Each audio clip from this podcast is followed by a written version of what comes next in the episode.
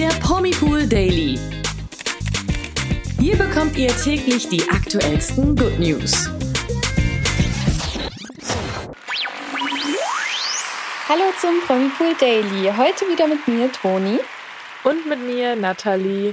Ein Insider hat verraten, wie es nach der Trennung von Gigi Hadid und Zayn Malik um die Beziehung der beiden steht.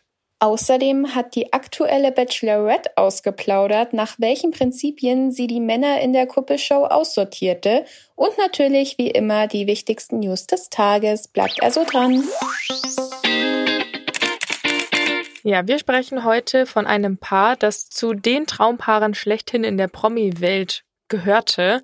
Zayn Malik und Gigi Hadid. Zwischen 2015 und 2021 führten die beiden Stars eine On-Off-Beziehung, aus der 2020 dann eine kleine gemeinsame Tochter namens Kai entsprang.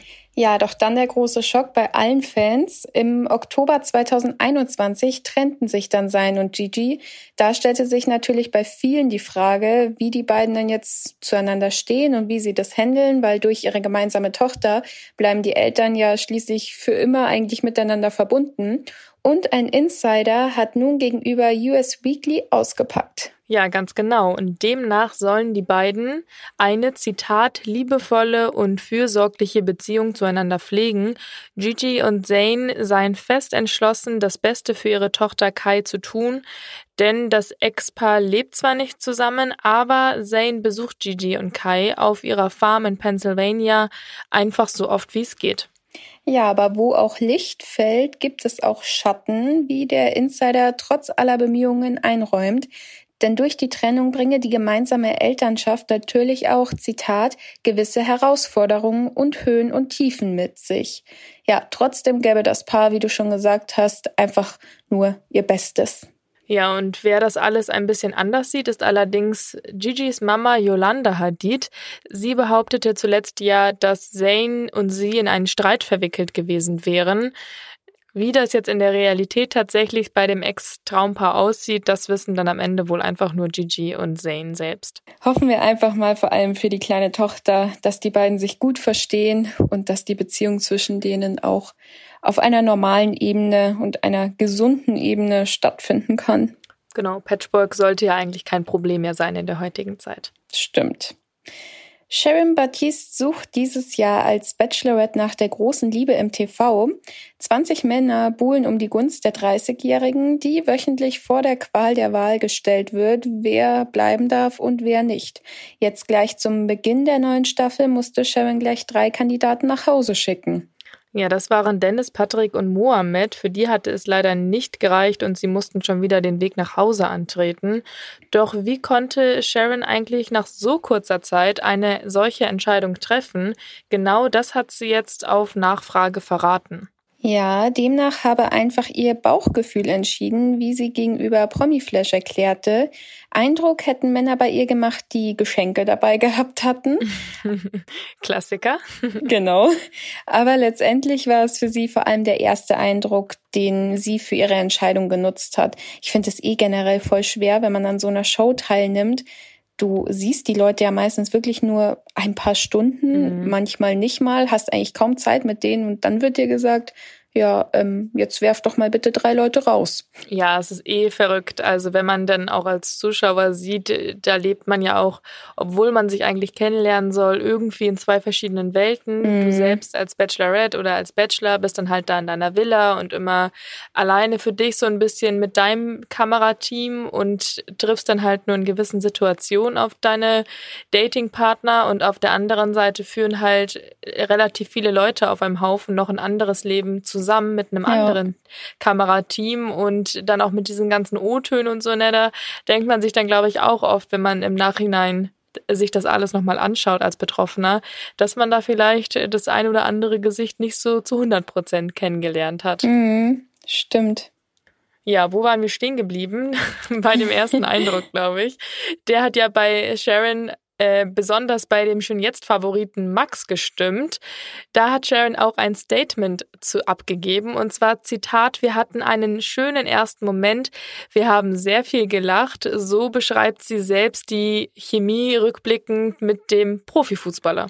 Ja, heute Abend wird sich dann in Folge 2 zeigen, ob die beiden ihre Verbindung vertiefen können oder vielleicht auch nicht. Bin gespannt, wer diesmal rausfliegt. Mhm. Und ob ihr Bauchgefühl dann am Ende auch die richtige Entscheidung trifft. Hoffentlich. Ja. Kommen wir damit zu den News des Tages und der Baby-Jingle bitte.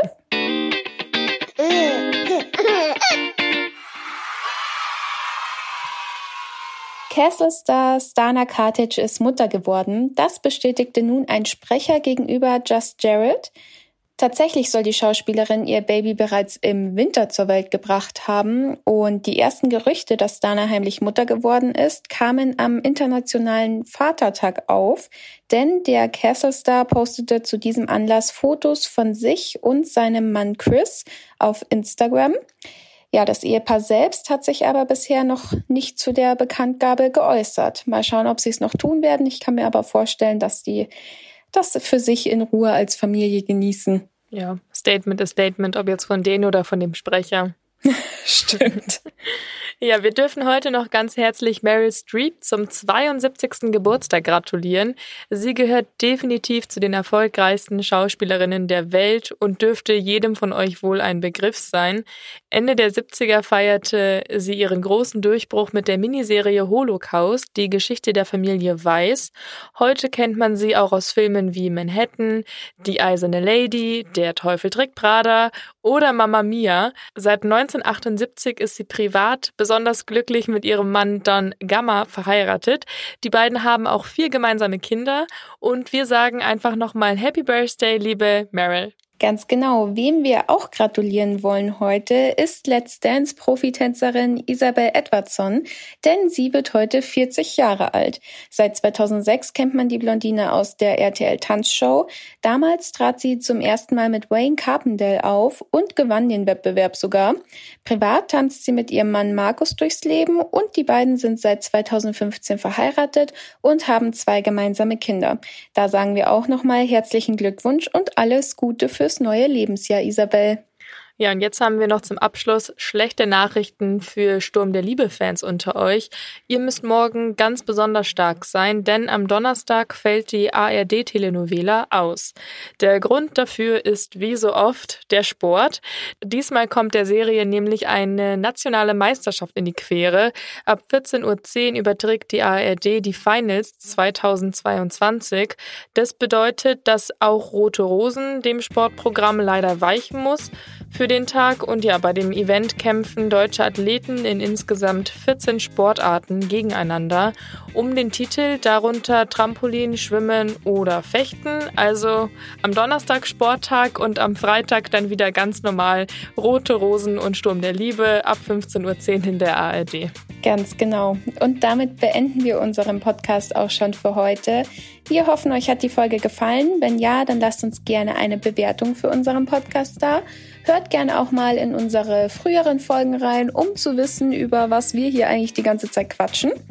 Und dann verabschieden wir uns und hören uns morgen wieder. Bis dann. Bis morgen. Ciao. Der Promi Pool Daily. Von Montag bis Freitag überall, wo es Podcasts gibt.